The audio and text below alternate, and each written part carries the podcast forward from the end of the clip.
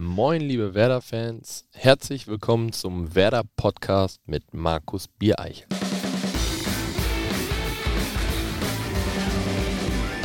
Moin und willkommen zu einer neuen Ausgabe des Werder-Podcasts, der auch in dieser Woche von Medientechnik Koik präsentiert wird. Es ist die 57. Folge und wir freuen uns heute über einen Gast, der noch immer der jüngste Feldspieler in der Geschichte des VfL Bochum ist. Bereits in jungen Jahren ein Leader auf dem Platz war, der von einem seiner Trainer einmal mit Tom Brady verglichen wurde und seit diesem Jahr die Abwehr des SV Werder Bremen stabilisieren soll. Herzlich willkommen, Kevin Vogt. Vielen Dank. Kevin, es gibt ja wahrlich angenehmere Tage als diese aktuellen. Ähm, wie sehr lässt du sowas aktuell nicht rankommen? Ja, ich glaube, dass man sich schon, ähm, dass man das hier nicht einfach nur in der, in der Kabine beziehungsweise auf dem Platz lässt. Also das, das nimmt man schon mit nach Hause und muss sich da auch meiner Meinung nach auch zu Hause ähm, ja, seine Gedanken drüber machen und nicht nur, wenn man, wenn man herfährt zum Training. Das ist ganz normal, denke ich. Also so ist es auf jeden Fall bei mir. Ähm, ja, man versucht natürlich Lösungen zu finden, wie es ähm, erfolgreicher wird. Und ähm, damit beschäftigt man sich natürlich ja auch viel, viel daheim. Ich ähm, versuche natürlich auch zwischendurch mal, was auch ganz wichtig ist, glaube ich, für den Kopf, ähm, einfach mal abzuschalten, beziehungsweise mit meiner Familie, mit meiner Freundin. Und ich hatte auch das Glück, am Wochenende mal mit meinen zwei Hunden ein bisschen Zeit verbringen zu dürfen. Die sind jetzt aber alle wieder weg. Ähm, dementsprechend, ja, kreisen die Gedanken dann natürlich schon viel noch. Aber es ist besser, auch mal den Kopf frei zu kriegen. Ja, es ist ganz wichtig. Also das ist ja sowohl bei uns im Fußball als auch bei jedem anderen Menschen so, dass ich glaube, dass wenn man äh, sich den ganzen Tag 24-7 nur um seine Arbeit kümmert, dann wird es irgendwann schwer. Äh, dementsprechend muss auch ein gesundes Maß von Abstand äh, auf jeden Fall auch da sein. Wir wollen heute gar nicht groß über die aktuelle Situation sprechen, sondern vielmehr dich als Person ein bisschen besser kennenlernen. Du kommst gebürtig aus Witten, bist aber in Bochum aufgewachsen. Was waren so damals in der Jugend die großen Vorbilder? Ähm, also fußballerisch. Mhm. Mein, mein größtes Vorbild war immer Sinedin Sidan. Äh, sprach der Abwehrspieler. ja, es gab ja auch mal eine Zeit lang, da, da habe ich im Mittelfeld gespielt. Und äh, dementsprechend war es immer sehr, ich war immer erstaunt, wie er ja, ich habe es geliebt, ihm einfach beim Fußballspielen zuzusehen. Das war wie so eine Symphonie, da war alles so harmonisch, wie wenn der am Ball war, das war alles ja einfach wundervoll anzusehen und, und auch unglaublich effektiv. Äh, ja, toller Spieler. Das war, das war mein Vorbild, muss ich sagen. Ähm, ja, und ähm, ansonsten, was wolltest du jetzt gerade nochmal wissen? nee, das war schon richtig, weil es seine großen Idole waren. Ähm, du bist in der C-Jugend zum VfL Bochum gewechselt, also vom WSV zum VfL. War der VfL sowas wie ein Lieblingsclub? Mm, VfL war das Lieblingsziel, würde ich behaupten. Und er ja? wurde dann zum Lieblingsclub. Ja, wenn du in Bochum aufwächst, ähm, ist das der große Club. Ne? Ich meine, du hast viele, viele Vereine im Ruhrgebiet, du hast Dortmund, Schalke nebenan. Ne? Ähm, aber ich bin Bochumer Junge und dementsprechend äh, gab es für mich so in den jungen Jahren immer diesen einen Traum, ähm, ja, für Bochum spielen zu dürfen. Dann hat es in der Jugend tatsächlich geklappt. Und da hat man mir dann die Chance gegeben, mich hocharbeiten zu dürfen. Und da war ich dann immer sehr, sehr glücklich, dass ich das ähm, ja, in meinem Heimatverein dann auch geschafft habe und mir die Chance gegeben wurde. Als du noch in der C-Jugend warst, hat ja unter anderem Darius Wosch noch gespielt. Der wurde dann später in der A-Jugend dann Trainer. Korrekt. Ist das dann wenn derjenige dann zu einem spricht, etwas ganz anderes? Hört man dann automatisch eher zu? Ja, ich würde, also in meinen jungen Jahren definitiv, weil ähm, das war eben so, wie du es gerade beschrieben hast. Also Darius Wosch, du hast ihn selber noch spielen sehen. Ich war noch Balljunge im Stadion und habe ihm noch die Bälle zugeworfen und, und habe das bewundert, wie die alle gespielt haben. Und dann war er mein Trainer. Also das war schon keine alltägliche Situation. Das war für mich dann doch schon außergewöhnlich. Und außerdem, wenn er ja, Darius, wer Darius Wosch noch als Fußballer selber erlebt hat, weiß, dass er den Zaubermaus war und einen unglaublichen linken Fuß hat. Und wenn er irgendwann mal einen Freistoß oder so nicht geklappt hat und er da kritisiert hat, im Training, dann hat er sich das Ding mal kurz hingelegt und den Jungs mal gezeigt, wie das geht. Und das war dann schon immer, schon nochmal so eine Bestätigung, so, oh, okay, hört lieber zu. Der Mann hat äh, einiges an Erfahrung und eben auch an Qualität. Und ähm, ja, ich glaube, da kann man jetzt nicht sagen, dass man da dann ähnlich zugehört hat in den, Jahr, in den jungen Jahren wie bei anderen Trainern. Also bei Darius hast du schon, schon deutlich mal mehr hingehört und auch mal mehr hinterfragt. Du hast ja in der A-Jugend unter anderem auch mit Ilka Gündogan zusammengespielt. Habt ihr noch Kontakt? Nein, wir haben keinen Kontakt mehr. Aber ähm, ja, war eine schöne Zeit, war, war nicht sehr lang, weil Ilka mit seiner Qualität relativ schnell, er ist auch ein Jahr älter als ich, eins oder zwei, glaube ich, mhm. ähm, relativ schnell dann den Sprung auch geschafft hat und dann nach ähm, zum Profis hoch und dann nach Nürnberg zu Michael Oenning, der seinen geholt hat. Ähm, ja, aber A-Jugend war, war, war eine schöne Zeit. Da habe ich auf der 6 gespielt und musste offensiv fast gar nichts machen, weil er auf der 10 gespielt hat.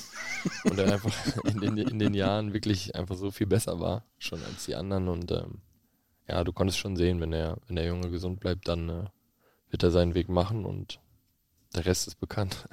Den hättest du auch beinahe in der Champions League wieder getroffen, aber genau in dem Spiel bei Manchester City warst du nicht im Kader. Hast du dich da geärgert? Ähm, ja, über jedes Spiel, äh, besonders auf dem Niveau, glaube ich, wenn du da nicht dabei sein kannst, dann ähm, ist es natürlich sehr, sehr ärgerlich. Ähm, war jetzt nicht explizit nur wegen, wegen Ilkay. Das äh, ist jetzt nicht der Grund, sondern wenn du ein Champions League-Spiel verpasst, dann ist es, sage ich mal, doppelt bitter. Hm. Du hast einmal gesagt, dass du schon sehr früh versucht hast, vorwegzugehen und äh, den Mitspielern ein Vorbild zu sein. Wann fing das an? Naja, als du in der Jugend dann, du musstest dich ja auch so ein bisschen dahin entwickeln. Ne? Also ich glaube, ähm, manche Dinge lernst du nicht, manche Dinge sind einfach in dir drin. Ähm, und ich glaube, dass ich, äh, ja, es wäre nicht authentisch, wenn ich auf dem Platz wäre und da gar nicht reden würde oder nicht lautstark wäre, sondern mein Ding ist es halt mehr einfach über diese Emotionen und versuchen meinen Mitspielern Hilfe, Hilfestellungen auch verbal zu geben. Das ist, weiß nicht, das ist schon immer so bei mir. Und ähm, als du dann als Jugendspieler dann auch immer wieder bei den Profis mittrainieren durftest und solltest, kommst du dann natürlich auch wieder runter zu deiner, zu deiner Jugendmannschaft und du wirst natürlich anders gesehen. Ne? Und, und der Rolle musst du dann gerecht werden. Dementsprechend würde ich schon sagen, dass das, ja, ab der B, B-Jugend, A-Jugend so, dass das immer mehr in die Richtung ging, sage ich mal. Und ja, ich glaube, in der Zeit war tatsächlich auch das Interview, wo dieses Zitat immer wieder aufgegriffen wird. Ähm, ja, aber dass das, das so mein, mein Naturell ist und dass ich mich so in die, die Richtung entwickle, das war relativ schnell deutlich, würde ich sagen. Hilft da der Ruhrpott, der Ruhrpottler in dir? Ja, ich glaube ja. Also Schaden tut er mir in der Hinsicht auf keinen Fall. weil die, die Ruhrpottler sind ja da tatsächlich immer ähm, ja, offen. offen und ja, auch ein äh, Stück weit direkt, ne, was im Fußball ja nicht immer in dem, in dem, mittlerweile in dem Geschäft nicht immer so angesehen ist, beziehungsweise immer hilfreich ist, aber ganz ehrlich, da werde ich mich auch nicht mehr verstellen. Also bis, bis zum letzten Tag muss natürlich immer ein bisschen aufpassen, was du wie sagst, das ist ja ganz klar, aber ähm, wichtig ist halt auch, dass es immer um die Sache geht. Ne? Es geht nicht um irgendwelche persönlichen Sachen, sondern um die Sache Fußball und das, was auf dem Platz passieren soll und muss, das ist wichtig.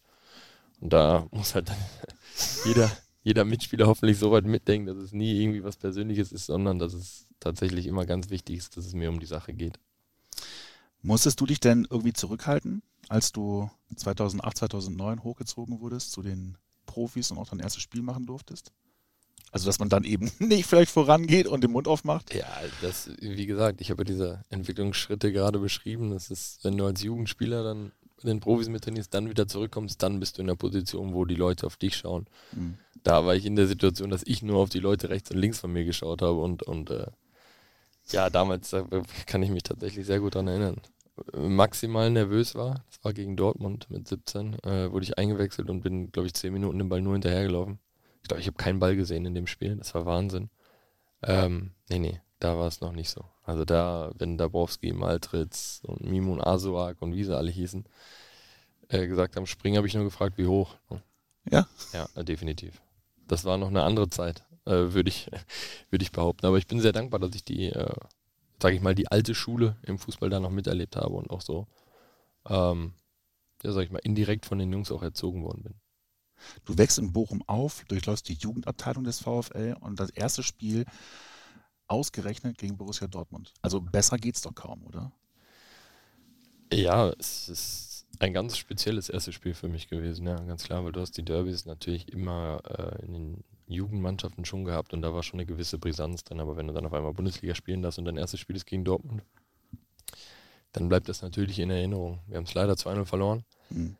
Und ähm, da haben dann noch, auf, ich glaube, Sebastian Kehl und Kevin Prinz Boateng haben noch zusammen auf A6 gespielt und da bin ich, ja, ich zwei, dreimal von rechts nach links gelaufen mit meinen 17 Jahren.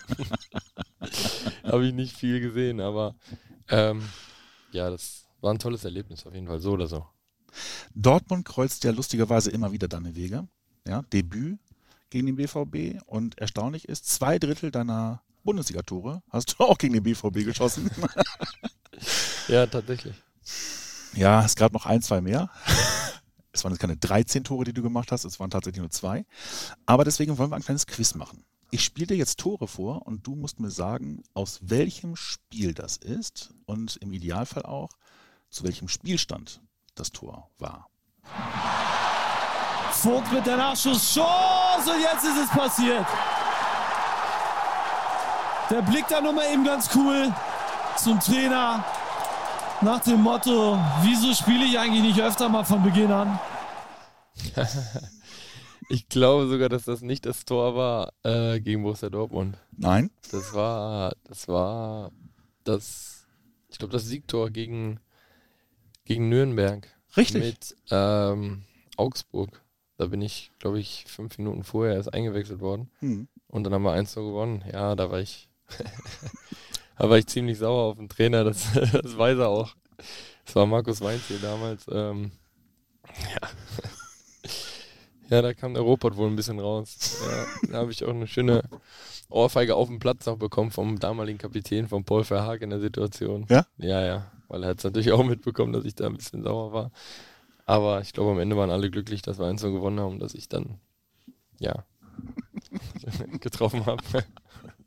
Ich habe das nicht mal als Ohrfeige wahrgenommen, ehrlicherweise. Ich habe es zwar gesehen, aber ich habe es nicht als Ohrfeige wahrgenommen. ja, der Paul, ja, der war auch also ein Wahnsinnskapitän. Äh, hatte so seine Erziehungsmaßnahmen. Fand ich super, hat gepasst in dem Moment. War gar nichts Schlimmes, aber es war seine, sein Ausdruck äh, oder so, wollte er seine Freude ausdrücken. Habe ich mir immer danach eingeredet.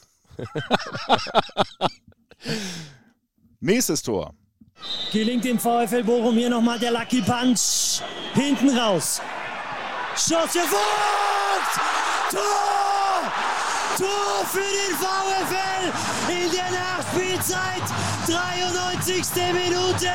Sie haben es erzwungen und sie machen. Kevin Vogt. Toni Tomic. Sensationell, wie er mitgeht. 2-2. Ähm, zu Hause 93. Wollte noch die Minute. ähm, Gegen? Das ist die Frage. Das ist die Frage. Ich glaube, ähm, es war 1860 München. Richtig. Ach, stark. Wow, das bei meiner langen Torvita.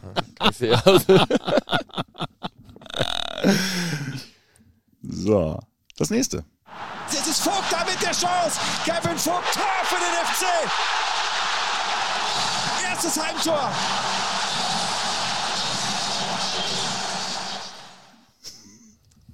Nur die Minute habe ich nicht mehr für dich.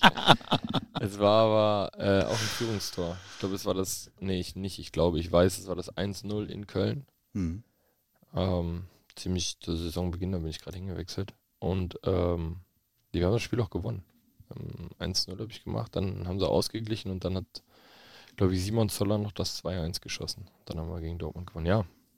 40. Minute war es. 40. Minute, ja, das hätte ich nicht gewusst. Ich hätte es ein bisschen eher getippt. ich habe ein bisschen gewartet, bis die Dose geöffnet hat an dem Spieltag. Köln ist tatsächlich das letzte Tor für dich gewesen. Das ist krass.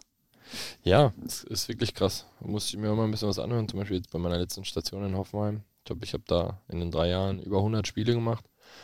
Ähm, ja, da haben irgendwie zu viele andere das, das Torschießen übernommen. Deswegen ähm, war ich da hinten nur gefragt. Hatte da irgendwie andere Aufgaben. Äh. Hier wird tatsächlich auch nicht so häufig bei, bei Standards war ich auch nicht so oft dabei. Hm. Ähm, aufgrund dessen, dass ich halt, ja, sag ich mal, durch die Schnelligkeit ähm, Konter absichern sollte. Hm. Ja, war halt immer ein bisschen blöd, dass er in, in 1,94 stand ich dann da. Ja. Ähm, ja, es ist wie es ist. Das ist jetzt nicht mein, äh, mein Hauptberufsfeld, aber es wäre schon schön, wenn ich jetzt mal wieder einen einnicken könnte.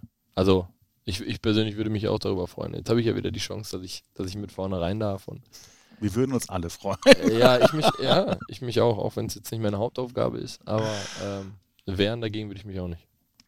Köln war für dich ja durchaus eine sehr besondere Zeit, auch wenn du nicht dort als längstes äh, gespielt hast, aber du hast da natürlich auch familiäre Bindung. Deine Freundin kommt daher. Oder ist das schon Verlobte? Ver Freundin. Freundin. Genau. Daraus machen wir jetzt auch nicht die Verlobte, das wäre sonst ein bisschen peinlich. Ja, auf dem Weg wäre blöd. Also, ich, Ach, übrigens, Schatz, müsste, ich da, müsste ich, wo ich gerade hier bin. sollte ich mir einen anderen Rahmen für ausdenken. Ja. Nee, tatsächlich, ja. Ich habe äh, meine Freundin in Köln kennengelernt und ähm, ja, bin sehr, sehr eng verwurzelt. Auch aufgrund dessen natürlich ne, mit der Stadt. Aber die Stadt an sich hat mir auch sehr gefallen. Und ähm, ja, so Gott will, werde ich auch meine, wird das auch so der erste Ort sein, wo ich dann meine Wurzeln aufschlage. Hm. Sagt man das so? Wurzeln aufschlage? Zelte aufschlage, Zelte sagt man aufschlagen. eigentlich, aber meine Wurzeln. Ja, Ja, gut, Wurzel- ihr wisst ja, was ich meine. ihr wisst ja, was ich meine. Es wird mich Stand heute ja äh, nach, nach Köln ziehen und dann. Ja, als Fußballer ist es ja immer so, ne? Du, du, du kommst halt durch, du siehst, im Normalfall siehst du ein paar Städte in deiner Karriere, Mhm. kommst ein bisschen rum und hast aber nie so deine richtige Base, wo du weißt, so, jetzt komme ich heute Abend nach Hause, Hm. also auf, wo du weißt, du lebst die nächsten x Jahre einfach hier. Ja. Ja, und das, deswegen sage ich, das ist das erste Mal dann so, dass man sagt, so, Heidelberg war für dich aber auch eine sehr schöne Station. definitiv. Also äh, eine ganz tolle Stadt. Hm. Äh, fast schon zu romantisch, würde man fast sagen. Ähm, ja, natürlich deutlich kleiner, Hm. aber war sehr charmant, muss ich sagen. Und beruflich hat es natürlich auch gut gepasst.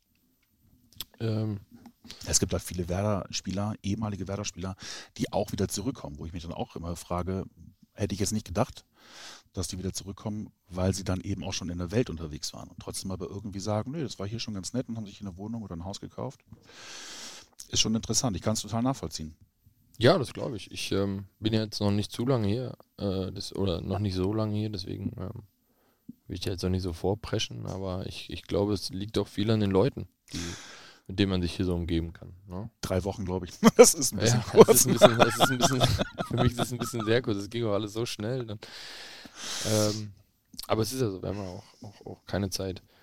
Dementsprechend, ähm, ja, würde ich, wäre mein erster Eindruck, dass man aufgrund einfach der Art und Weise, wie die Leute hier so ticken, dass man hier, glaube ich, sehr, sehr gut zurechtkommt, weil ich habe mich hier sehr schnell zurechtgefunden.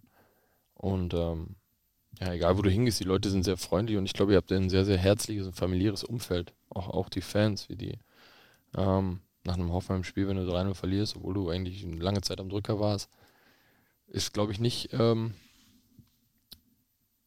selbstverständlich, dass dann äh, die ganzen, dass das ganze Umfeld, die, diese Menschen, die so für diesen Verein leben und den auch so ins Herz geschlossen haben, dann da so hinter einem stehen. Also das kann man hier über einen kleinen Kanal, kann ich das schon mal sagen. Was ja- heißt ein kleiner Kanal?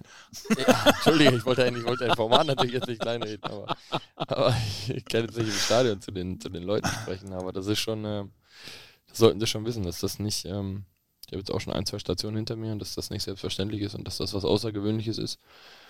Und dass ich denke, dass auf jeden Fall die Menschen hier in der Region äh, ein Teil der Entscheidung von, vieler, von vielen Menschen, von vielen Spielern ist, wie du es gerade gesagt hast, äh, auch zurückzukommen und dass man sich hier so wohlfühlt. Hm. Denke ich, das kann ich schon nach drei Wochen.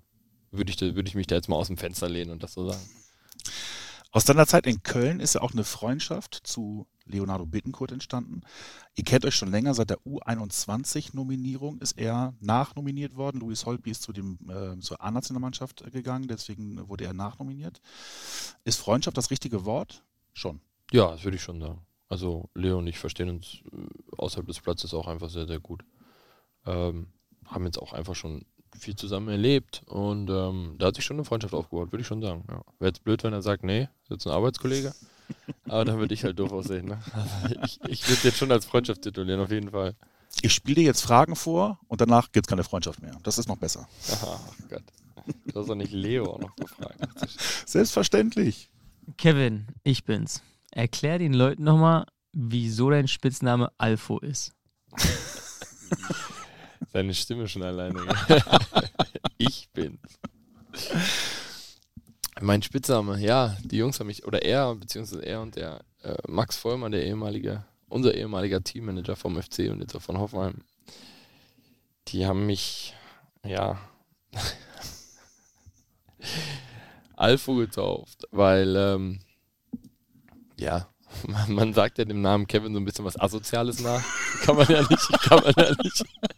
Jeder kennt einen Kevin. Jeder kennt einen Kevin. Ne? Und Kevin ist kein Name, Kevin ist eine Diagnose und die ganzen Späße. Ne? Da gibt es ja viele Sachen, die ich mir da schon anhöre. Da habe ich aber ein dickes Fell. Ähm, ja, und Alpha Kevin ist dann so, die, so, so diese Kirsche auf der asozialen Torte. dann noch dieser Alpha Kevin. Alpha Kevin ist halt ganz schlimm. Ich, äh, ich rede mir das immer schön, dass ich denke so, ja, vielleicht, man versucht irgendwie verbal vorwegzugehen, irgendwie so. Alpha-Tier, Alpha, nee, aber das ist es nicht. Es ist schon dieses, es ist schon dieses asoziale Alpha-Kevin, das er mir da mitgeben will. Ich, ich rede mir mal ein bisschen schön, aber ich weiß schon, ich, ich glaube, ich habe seine Frage damit beantwortet. Die Leute wissen es auch, aber ich rede es mir trotzdem noch schön. Wenn dich jetzt jemand auf der Straße Alfo anspricht, dann läuft der Gefahr, dass. nee, fände ich lustig. Fände ich lustig, würde ich, würd ich gar nicht sagen. Okay, wir haben ein Foto mitmachen. ja, mit meinem Handy. wir haben noch mehr Fragen. Warum hast du hier in Bremen noch keinen Hut aufgehabt?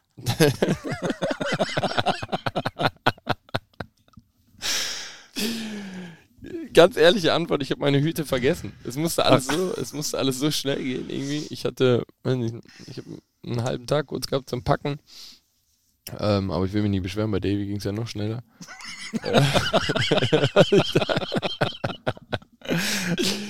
aber ich habe tatsächlich, ich habe die Hüte nicht in mein, ich wollte die nicht in meinen Hut tun. in meinen Hut, in meinen Koffer. Ich wollte die Hüte nicht in meinen Hut Hast tun. du keinen Hutkoffer? Ähm, der war im Keller. Da habe ich nicht dran gedacht. Dass, du lachst, aber es musste alles echt so schnell gehen. Und dann habe ich die Hüte tatsächlich zu Hause gelassen. Aber Kurze Story dazu. Ich trage super gern Hüte eigentlich. Ja. Und ich trage auch viel, ich habe auch viele Hüte zu Hause. Und ich habe tatsächlich keinen einzigen Hut dabei. Das ist eine Schande. kommen die noch nach?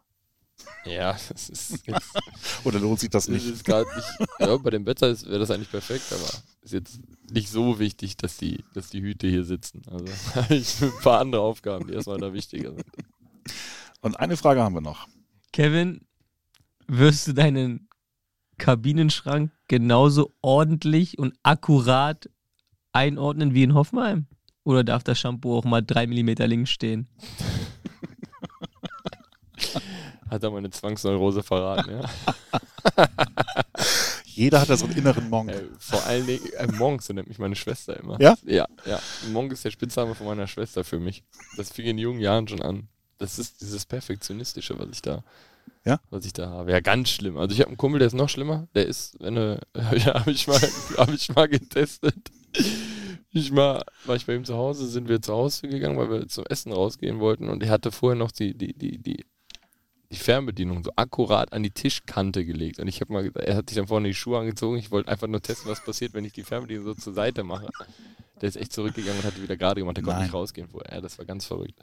Ganz smart von mir, dass ich jetzt gerade versuche abzulenken. Ähm, ja, Leo, wenn du das an dieser Stelle hörst, ähm, ich habe ihn genauso akkurat, nur mit einer anderen Einteilung, hier eingeräumt wie in Hoffenheim. Allerdings müsst ihr das schon wissen, weil mein, weil mein Deo ist schon wieder bis zur Hälfte leer und ich mich gewundert habe, wie das sein kann. Aber ich bin mir ziemlich sicher, weil er das in Hoffenheim auch gerne gemacht hat, dass er sich Bedient an meinem Schrank schon bedient hat. Also das könnte ich mir sehr gut vorstellen. Das kläre ich gleich.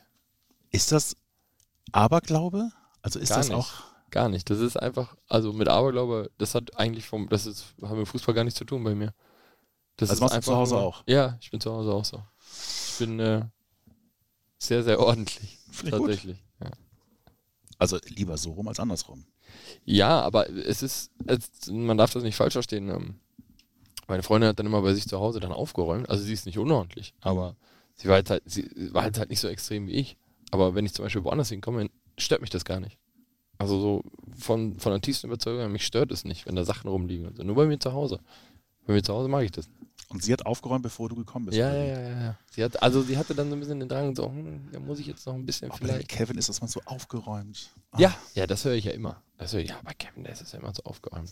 Ja, es ist, es ist eine kleine Krankheit, würde ich behaupten. Es gibt deutlich Schlimmeres. Ja, auf jeden Fall. Ähm, ich würde ganz gerne mal zu dem Privatmenschen ähm, Kevin Vogt kommen. Wir sind schon fast mittendrin, aber ähm, es ist so, dass wenn mal dein Fußballalltag zu Ende ist, dann bist du nicht derjenige, der nach Hause geht und sich sofort die Premier League anmacht oder anderen Fußball guckt, sondern du sagst ja auch, es gibt auch Wichtigeres oder nicht Wichtigeres, sondern anderes im Leben. Ja, ich, ich, ähm, ich bejahe beides. Ne? Es gibt Wichtigeres und auch anderes im Leben als Fußball. Fußball ist, äh, ich weiß ganz genau, dass ich maximal privilegiert bin mit meinem Job und das ist für mich der schönste Beruf, den ich, den ich haben kann. Ähm, ja, aber wenn du nach Hause kommst und deine Familie ist da und äh, alle sind gesund, das, das ist, ne? also das ist für mich mit Abstand das, das, das Wichtigste, dass alle, das kannst du dir, kannst so viel Geld verdienen, wie du willst. Das ist, ne, ist jetzt vielleicht eine Floskel, aber das meine ich aus tiefer Überzeugung, das kannst du ja nicht kaufen. Dementsprechend bin ich immer, ich bin froh, wenn ich viele von meiner Familie auch um mich rum habe. Ich mag das gerne. Mhm. Ähm, auch wenn manchmal hat jeder gern seine Ruhe, aber es ist auch immer schön, wenn immer was los ist zu Hause, das habe ich gern. Ähm, und ja, tatsächlich, ich, ähm, wie gesagt, so Champions League, Topspiele schaue ich mir super gerne an und es läuft natürlich auch mal Bundesliga zu Hause. Aber es ist jetzt nicht so, dass ich äh, meinen Plan danach richte, dass ich Fußball gucken kann. Also wenn ich vom, von meiner Arbeit hier äh, dann nach Hause fahre, also dann beschäftige ich mich wirklich gerne noch mit anderen Dingen, ja. Zum Beispiel? Zum Beispiel mit äh, meiner Familie, mit meinen Freunden, die ja jetzt auch, äh, ja, sag ich mal, nur abgespeckt zu sehen sind, ähm, weil es die Distanz einfach nicht hergibt, wobei mein bester Kumpel jetzt, jetzt schon da war. Ähm, ich habe zwei Hunde. Ähm, mit denen verbringe ich sehr, sehr gerne sehr viel Zeit. Was für Hunde sind das? Ich habe eine kleine Bulldogge, eine Mhm. französische. Die kennt ja jeder. Die haben die Sturköpfe. Und dann habe ich eine französische Bordeaux-Dogge. Ähm, ist, glaube ich, jetzt nicht für jeden direkten Begriff. Für die etwas ältere Generation Scott and Hooch, Mhm. der Film mit ja, Tom die brauchen Hanks. halt schon ein bisschen mehr Auslauf dann, ne? Denkt man, ist aber ein Trugschluss. Ach Quatsch. Ja, sind beide jetzt nicht so Rassen, wo man sagt, boah, die müssen am Tag äh, zwei, drei Stunden. Der Kleine sowieso nicht, aber der Große auch nicht. Und die sind tatsächlich vom Charakter her, haben sie sich auch so entwickelt, dass sie, also wenn ich jetzt hier in Bremen durch den Regen gehen würde, die 10 Meter, und dann wird der, äh, wird der, wird der Große die Pfote heben und wird wieder rückwärts laufen. Ne? Also das ist tatsächlich so. Ähm, die sind super gern draußen, aber die brauchen halt nicht den, Auslauf. das ist kein Husky. Ja, weil ähm, ich hatte mit Martin Harnik mal drüber gesprochen und der hat ja auch drei, vier, ähm, ich glaube Golden Retriever Mhm. und ähm, oder nee, Labis hat er, Labrador und äh, mit denen ist er halt wirklich dann auch so zwei Stunden am Tag draußen und die brauchen halt auch richtig Power. Das sind die auch eine Herausforderung für jemanden, der halt Hundebesitzer ist und dann aber auch einen ähm, ja, Tagesplan hat. Ja, natürlich. Das ist, ähm, das bedarf auch ein gutes Zusammenspiel daheim. Ne? Das ist auch klar. Jetzt gerade ist es natürlich eine sehr spezielle Situation, weil meine Freundin noch äh, arbeitet äh, in, in Heidelberg. Mhm. Ähm, die Hunde, sag ich mal, geparkt sind teilweise in, in Köln Mhm. bei den Schwiegereltern, weil meine Freundin nun mal auch äh, äh, ja, den Tag über arbeitet und die Hunde dann nicht den ganzen Tag alleine. Das ist ja nicht Sinn und Zweck des Ganzen. Ne? Wir haben das natürlich gut gemanagt gehabt, als ich ähm, noch in, im Süden war. Mhm. Und jetzt ist es gerade eine Herausforderung, sage ich mal. Ne? Ja. Ähm, aber alles ist machbar, wenn man, wenn man will. Und äh, sowohl sowas kriegt man dann hin, als auch andere Dinge. Bist du ein sehr gläubiger Mensch? Ja, Oder ist das ein Thema, über das du ungern sprichst? Das ist, ähm, ich bin ein gläubiger Mensch, aber das ist, dieses Thema wird immer, immer wieder aufgerollt. Ich habe, äh, ich war äh, früher mit meinem besten Freund ziemlich häufig in der Kirche, Mhm. ne, als wir in Bochum zusammen gelebt haben, aber ähm, das ist, das hat dann auch im Laufe der Jahre einfach, das Ganze drumherum wurde immer mehr, immer mehr. Ähm, das hat auf jeden Fall abgenommen. Ne? Also diese Sachen, das wird natürlich gerne in Interviews dann immer mal wieder verwendet und wieder aufgerufen, aber ähm, ja, davon möchte ich mich auf jeden Fall so ein bisschen frei machen. Es ist jetzt nicht so, dass ich ähm, abends, äh, bevor ich mal zu Bett gehe, bete. Mhm. Oder auch jeden Sonntag trifft man mich auch nicht in der Kirche an.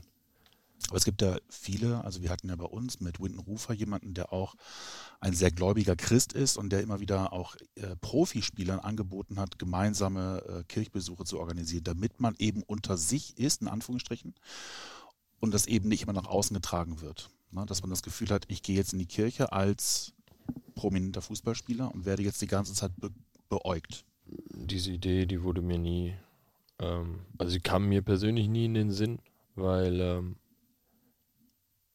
ja, ich, ich, also ganz ehrlich, Mhm. ich mich jetzt auch nicht als jemanden sehe, der irgendwie dann einen speziellen Hintereingang in die Kirche bräuchte, damit er alleine da im Gottesdienst sitzt. Also im Ruhrpott ist es so, du gehst irgendwo rein, ist egal, ob ich Fußballer bin oder nicht, und dann bist du halt, ja, ich weiß natürlich, dass du jetzt prominent bist und dass du, dass die Leute dich kennen und und und, aber ja, ich weiß nicht. Also ich habe jetzt nicht mit auf den Weg bekommen, ähm, auch aus meinem, von meinem Elternhaus, dass ich jetzt deswegen irgendwie, sag ich mal, was Besseres bin oder, oder ich glaube, das wollte sie damit auch nicht sagen. Nee, nee. Aber so war es nun mal im Robot, dass man dann einfach, egal ob du Fußballer warst oder nicht, du bist in genau dieselben, ich bin in genau dieselbe Kneipe gegangen wie, wie mein weiß nicht, Kumpel aus der Schule oder so, ne? Das, so, so bin ich halt groß geworden, da bin ich aufgewachsen und natürlich, dass man jetzt gewisse Dinge mit mehr Vorsicht macht als früher, ist ganz normal, ist ja auch klar, das bringt das Geschäft ja auch mit sich. Aber so Riesenabstriche mache ich da einfach nicht. Du warst aber zweimal in Israel. Tatsächlich, ja. Und das hat dich aber auch nachhaltig geprägt. Auf jeden Fall. Ähm, das hat mich nachhaltig geprägt. Allein wenn du als, äh, als Deutscher ins Yad Vashem gehst, das ist die, ist die Judengedenkstätte für die Leute, die davon jetzt vielleicht noch nichts gehört haben und noch nicht so viele in Kontakt gekommen sind damit. Und ähm, wenn du dich dann mit der Geschichte beschäftigst, wie das da alles passiert ist und ja, ich meine, ich hatte, ich persönlich hatte damit ja nichts zu tun, aber es ist nun mal, es ist nun mal aus, aus der Hand der Deutschen passiert damals, ne? Und ob es glaubst oder nicht, man hat da schon, ich hatte schon ein sehr, sehr mulmiges Gefühl, als ich dann da durch diese Museen, durch das Museum in Yad Vashem gegangen bin. Und das ist riesig aufgezogen, das ist ja ein, äh, die ganzen Gedenktafeln, das ist dann schon, ja, schon, schon sehr speziell. Und äh, ja, das erdet einen dann schon noch das eine oder andere Mal, egal ob man es braucht oder nicht, aber das ist dann schon sowas, wo du sagst, puh, einschneidendes Erlebnis, auf jeden Fall, auch für mich damals, ja. Und äh, ja, ich, du kommst mit sehr viel Demut wieder, wenn du, wenn du diese Orte besuchst. Das ist ganz klar. Jetzt hatten wir vor kurzem den 75. Jahrestag der Auschwitz-Befreiung. Wenn man, ich war noch nicht in Yad Vashem, deswegen frage ich das, wenn man da gewesen ist und das nochmal aus einem anderen Blickwinkel betrachtet hat, geht man so einen Gedenktag anders an? Nimmt man ihn anders wahr? Ich habe ich hab diesen jetzt nicht anders wahrgenommen, sage ich dir ganz ehrlich. Ähm, also es war jetzt nicht so, dass ich dann zu Hause saß mit einem beklemmenden Gefühl. Ähm, aber du, ja, du denkst einfach ganz anders darüber nach, wenn du, wenn du gesehen hast, was diesen Leuten da passiert ist und den, was, was auch noch faszinierend war, war einfach die Tatsache, dass du ja mit Israelis und anderen Nationalitäten in diesem Raum warst, wo du eigentlich denken könntest, sie haben, sie hegen Groll gegen dich oder sie hassen dich, weil du, also Hass ist immer ein großes Wort, aber Mhm. weil du eben aus dem Land kommst. Aber das war, was faszinierend auch war an dieser Reise, dass dir genau das Gegenteil entgegengebracht worden ist. Mhm. Ne? Dass diese Leute so offen und herzlich waren, wie ich selten erlebt habe. Und ähm, ja, ich bin nach wie vor, ich glaube, du merkst es ja, ich bin tierisch beeindruckt äh, von, den, von den beiden Reisen. Ähm, das hat bis heute noch bestanden und ich würde es auch jederzeit wieder machen. Und kann es auch jedem nur empfehlen. Also es ist auch ein ganz, ganz tolles Land. Natürlich ist es immer äh, auch ein sehr, sehr heikles Thema. Ähm, das sollte man sich natürlich auch überlegen, das ist ja ganz klar, aber ähm, davon haben wir damals überhaupt nichts mitbekommen und ähm, waren da super abgesichert und es war eine sehr lehrreiche und auch schöne Reise dorthin, auf jeden Fall. War das privat oder war das über einen Verein? Die Wir sind tatsächlich mit der Nationalmannschaft auch einmal da gewesen. Ich Hm. meine, einmal war es privat und einmal mit der Nationalmannschaft. Das ist jetzt schon ein paar Jahre her, aber einmal ja ganz sicher mit der Nationalmannschaft. Ähm, weil wir da auch Länderspiele hatten. Hm. Ja. Krass. Ja, war ein krasses Erlebnis, auf jeden Fall. Jetzt muss ich irgendwie gucken, wie ich den Übergang schaffe, weil das ist Ja, einfach jetzt ja, den, den, ja, den es ist- Wechsel in die Ich Rubrik. wollte jetzt auch nicht, äh, Nee, ich aber, auch aber das. Thema muss ich so behandeln, weil es ist einfach so speziell und das ist, das gebührt dann auch so eine Behandlung, meiner Meinung nach. Definitiv. Ich würde jetzt trotzdem switchen in die Schnellfragerunde. Machen wir. Ein perfekter Tag beginnt für mich, wenn. Der Kaffee schwarz ist und er mir ans Bett gebracht wird, aber das selten der Fall ist, weil ich ihn ins Bett bringen muss. Wunschdenken. Mein Lieblingslied.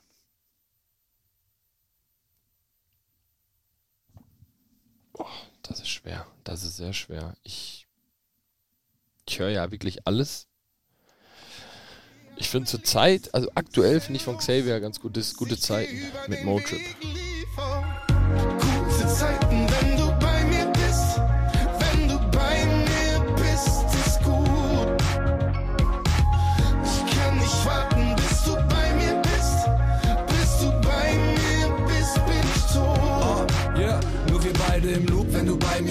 Jeder Zweifel auf Mute, wenn du bei mir bist. Gebe alles immer, wenn sich eine Chance auftut. Denn aus Angst wird Mut, wenn du bei mir bist. Die Melodie finde ich toll.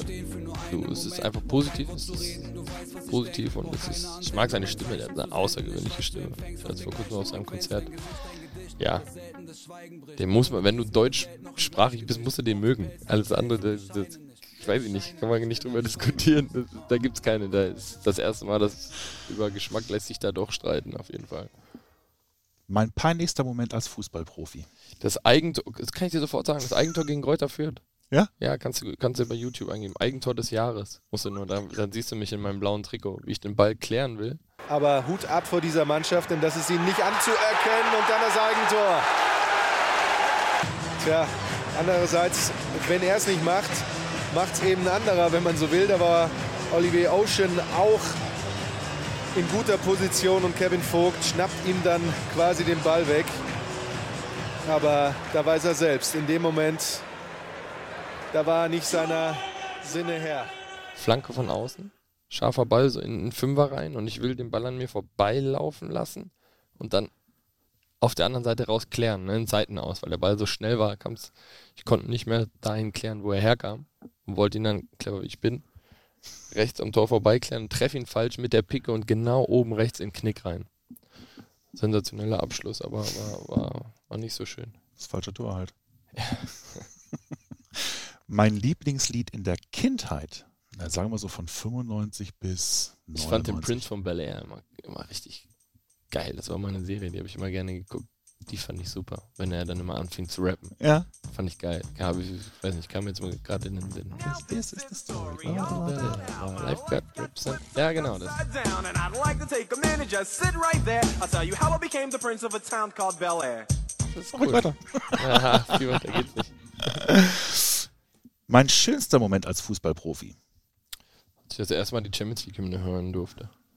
Ähm, das war schon so ein Moment, ja, war schon außergewöhnlich. Da hast du so als Kind von geträumt, dass du mal, äh, das begleitet mich ja heute noch, wenn ich Champions League, was ich ja gerade gesagt, gesagt habe, dass Champions League Spiele, die haben so ein, das ist schon was Besonderes. Ne? Mhm. Irgendwie so die Königsklasse. Ja. Das ist schon, als wir dann da in Anfield gespielt haben, Anfield Road, volles Haus, äh, ging um die Quali, das war damals auch um die Quali. Mhm. Let- Danach das Jahr haben wir es ja direkt angeschafft.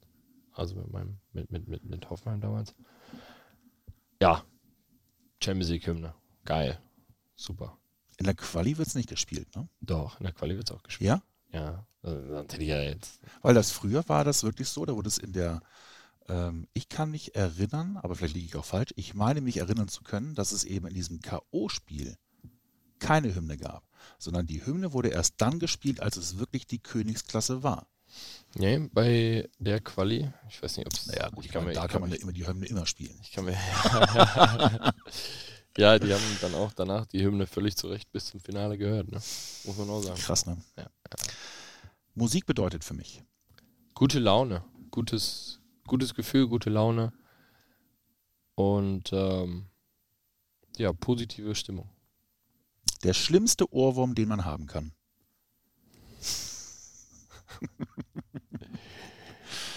Helene Fischer, atemlos. Atemlos durch die Nacht, spür, was Liebe mit uns macht. Wie oft wurde das schon in der Kabine gespielt? Hier? also, äh, ich. Also ich. Helene Fischer, Atem. Also nochmal, ich habe ich hab überhaupt nichts gegen die. Aber dieses Lied ist ja so krass Mhm. gewesen. Es war so omnipräsent. Das, das ging nicht mehr. Das ging nicht mehr. Ähm, nee, da haben wir tatsächlich, ohne das Böse zu meinen, mal ein bisschen gegengesteuert. Das gab es nicht oft in der Kabine. Hattest du eigentlich einen Einstand hier? Ja, in Düsseldorf mit Pavlas. Das war mein Einstand in der 90. Aber da war ich gerade zwei Tage hier. Das war das, das, war das Starterpaket, habe ich mir sagen lassen. wahrscheinlich ging es auch genauso wie die meisten, die halt wirklich einen Einstand hatten. Ähm, nein, ich möchte das, aber was heißt, ich möchte, das werde ich mir auf jeden Fall nicht entgehen lassen. Der, der Zeitpunkt wird kommen, wo ich das nachhole. Weißt du auch schon, welches Lied du singen wirst? Ich habe bisher noch nicht gewusst, dass man hier singt. Du kannst dich gleich auf die Suche machen nach einem geeigneten Lied. Ach du Schande. Ähm, ja, da muss ich, ähm, muss ich mir was einfallen lassen. Vielleicht überrasche ich die und fange an zu rappen. Fresh Prince from Bel Air. Hätte was, ne? Definitiv. Nur nicht von mir. Ach doch. Boah, das hast du Ja. noch nicht sehen. Ja, singen ist nicht mein. Es ist ja auch eher Rappen. Also es ist ja nicht wirklich Singen. Ja, ich überlege mir was. Scheiße, muss man echt singen hier. Entschuldigung. Mein Lieblingsmitspieler aller Zeiten. Ja, Ilkay war schon sehr stark, muss ich sagen. Es geht jetzt ums rein Fußballerische. Ja, Das kannst du begründen, wie du möchtest. Ja, fußballerisch war, war Ilkay schon, schon eine Klasse für sich. Das hast du damals schon gesehen. Da war er noch nicht gestandener Profi, ne? aber der war schon außergewöhnlich gut. Ja, das würde ich, jetzt, würde ich jetzt mal so festhalten. Da kann ich, kann ich nicht viel mit falsch machen. Nehme ich mit. Mein Lieblingstrainer aller Zeiten. Ja, ich habe es ja schon mal gesagt. Also ich glaube, dass ich jetzt auch in den letzten Jahren eine ganz gute Entwicklung gemacht habe und ja, da viel mitgenommen habe von dem, was Julian Nagelsmann äh, mir so mit auf den Weg gegeben hat. War halt so die intensivste Zeit, deswegen äh, sage ich da, stand heute Julian Nagelsmann. Beim Thema Julian Nagelsmann. Der hatte in einem Interview irgendwann mal gesagt, ähm, er sieht deine Rolle in einem Team, wenn du in dieser Dreier-Abwehrkette spielst und die Bälle nach vorne spielst. Tatsächlich ein bisschen so wie Tom Brady als Quarterback. Hat er dir das auch mal gesagt? Ähm, ja, wir haben, wir, haben, wir haben danach darüber geredet, ja. Weil ich die ein oder andere Collage natürlich mit dem Helm auf geschickt bekommen habe. ähm, ja, ich wusste natürlich sofort, was er meint. Ähm, der ein oder andere natürlich nicht, aber das ist auch okay. Das ist auch nicht so schlimm. Ist. Ähm, ja, für mich ging es jetzt nicht nur darum, auf dem Platz einfach nur Fußball zu spielen, sondern ich wusste, dass ich schon das ein oder andere mehr an Aufgaben vielleicht an die Hand bekomme pro Spiel als, sag ich mal, ich weiß nicht, der ein oder andere Mitspieler eben von mir. Das war halt eine meiner Aufgaben, dass ich da versucht, das so zu transportieren, was, was er nur bedingt von der Außenlinie transportieren konnte und ich konnte auf dem Platz machen. Dementsprechend hat das da ganz gut harmoniert und ähm, ja. Ah, du bist kein Football-Fan. Doch, ich bin Football-Fan tatsächlich. Und der größte Witz ist sogar, dass ich, äh, auch wenn mich jetzt wieder viele verschmähen werden, dass ich New England Sympathisant bin. Hm. Und bekannterweise spielt Brady ja sogar da, aber das wusste Julian gar nicht. Ich weiß gar nicht, ob er, da- ich weiß, ich weiß gar nicht, ob er das bis heute weiß. Aber es passt dann perfekt in diese Metapher rein. Ne? Ja. Ja, tatsächlich. Und zum Abschluss die Frage, die wir jedem unserer Gäste stellen. Welchen Traum möchtest du dir in deinem Leben noch einmal erfüllen? Mein größter Traum, den ich mir selber, ja, ich hoffe, dass ich, äh, ja, ich wünsche mir Kinder. Das ist, das ist mein größter Traum, sage ich dir ganz ehrlich. Also einfach eine Familie zu gründen, beziehungsweise eine Familie habe ich ja, aber äh, ähm, ja, ein Kind zu kriegen. Das ist so ein Future Goal, würde ich es würd bezeichnen. Da ähm, freue ich mich sehr drauf, wenn der Tag dann irgendwann kommt. Das ist so ein Traum, den ich mir hoffentlich selber auch ermöglichen kann. Und ist da eine gewisse Größenordnung? Bei manchen ist ja eine Familie mit zwei Kindern, manche möchten sieben haben. Oder ist für dich wirklich so, ich freue mich genauso sehr über ein Kind wie auch über vier Kinder? Ähm, ja, also wie gesagt, ich habe gerade eingangs gesagt, ich habe das Haus gern voll. aber, aber, Deine Freundin hört möglicherweise zu. äh, ja, das kann sein. Aber sie, ist- sie ist tatsächlich schon eingeweiht von meinen Plänen. ähm, also vier, vier müssen es. Ich, ich weiß es nicht, ich habe noch Ja. kein Kind, aber ich, also Stand heute ist vier äh, schwierig vorstellbar. Also Mhm. eins ähm, oder auch zwei Kinder wäre schon so das, was mir jetzt aktuell so vorschwebt. Aber wer weiß, final sagen kann ich das heute noch nicht, aber so ist erstmal die Planung, wenn's, wenn man da sagen kann, es gibt eine. Aber so ist so der Grundgedanke zu dem Thema. Danke. Danke auch. Vielen Dank, hat sehr viel Spaß gemacht. Ja, mir auch. Tatsächlich. Obwohl die Jungs mich gewarnt haben, wäre total Pflichtaufgabe, aber doch, war nicht so schlimm, wie sie gesagt haben. Wenn ihr einen Wunsch habt, welchen Gast wir hier unbedingt einmal einladen sollten, dann schickt uns doch gerne einmal eine Nachricht per WhatsApp an die Nummer 0174 668 3808. Die Nummer dient auch für unseren Vorberichtspodcast. Dort könnt ihr in jeder Sendung einen Preis von unserem Partner Umbro gewinnen. Das Vorspiel gibt es jeden Freitag vor unseren Pflichtspielen. Reinklicken lohnt sich da auf jeden Fall. Viel einfacher wäre es, wenn ihr unseren Kanal abonniert, denn dann verpasst ihr weder die neue Folge des Werder Podcasts noch vom Vorspiel. Danke fürs Einschalten. Bis demnächst. Macht's gut. Tschüss.